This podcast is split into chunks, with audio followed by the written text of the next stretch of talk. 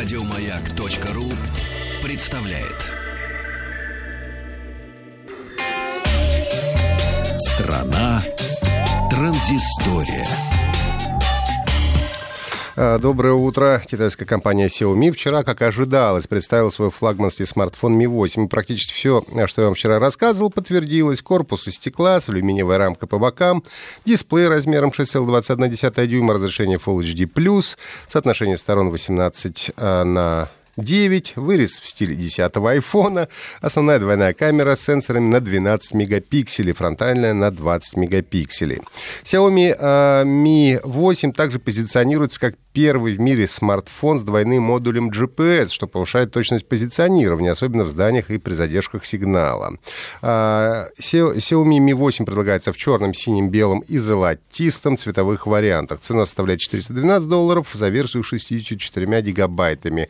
468 за 128 и 515 за 256 гигабайт внутренней памяти. Предварительные заказы уже начали принимать в Китае.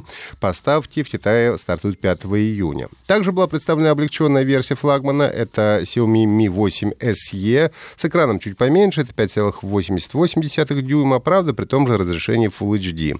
Камера тоже чуть попроще. 12,5 мегапикселей двойная. Селфи, правда, все те же 20 мегапикселей. А, Xiaomi Mi 8 SE позиционируется как первый в мире смартфон на новом процессоре компании Qualcomm Snapdragon 710 для продвинутых моделей среднего уровня.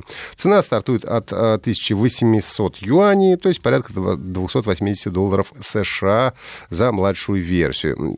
Продажа стартует 8 июня этого года. Ну и, наконец, была представлена модель Mi 8 Explorer Edition, в которой задействован передовой дактилоскопический сканер, интегрированный прямо в экран. Задняя панель прозрачная, так что видна вся начинка телефона. Реализована 3D-система распознавания лица. Смартфон предлагается с 8 гигабайтами оперативной и 256 гигабайтами встроенной памяти по цене 3700 юаней, то есть около 577 долларов США. Поставки начнутся уже 5 июня.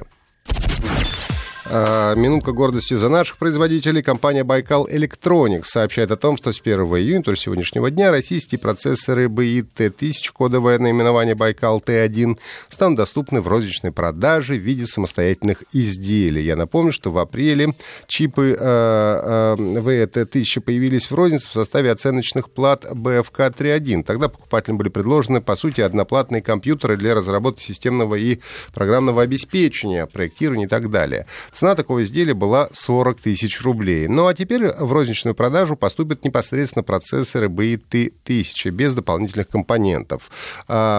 Процессор содержит два вычислительных ядра с тактовой частотой до 1,2 ГГц.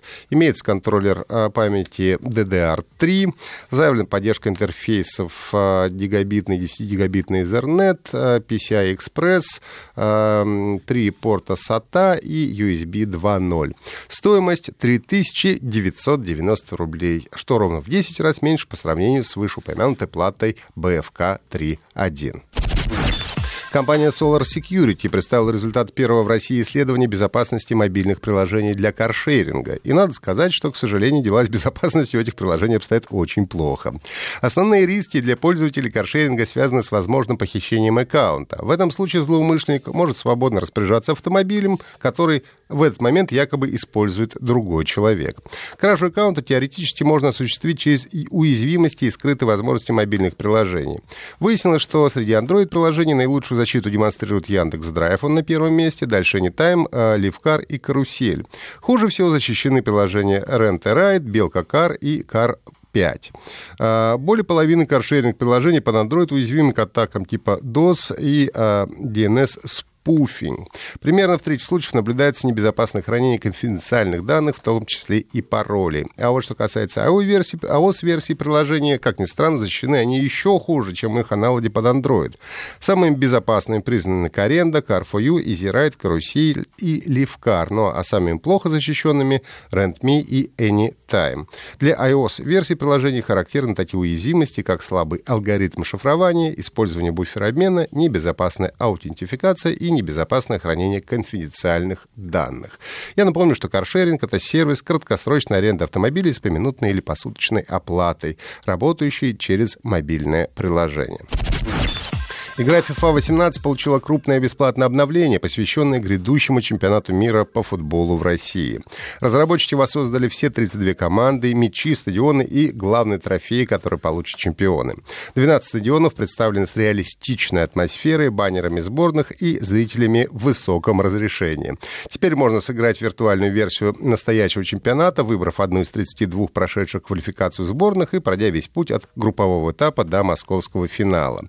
Либо организовать Организовать собственный турнир, где нет никаких ограничений, можно брать любую лицензированную команду из FIFA 18 и создавать свою турнирную сетку. По словам представителей Electronic Arts, с этим обновлением игроки испытают настоящие эмоции от присутствия на главном футбольном турнире планеты. Конец цитаты. А, обновление можно загрузить на персональных компьютерах PlayStation 4, Xbox One и Nintendo Switch. Напомню, что если вы что-то пропустили, то всегда можете скачать и послушать а, подкасты «Транзистории» на сайте «Маяка». Еще больше подкастов на радиомаяк.ру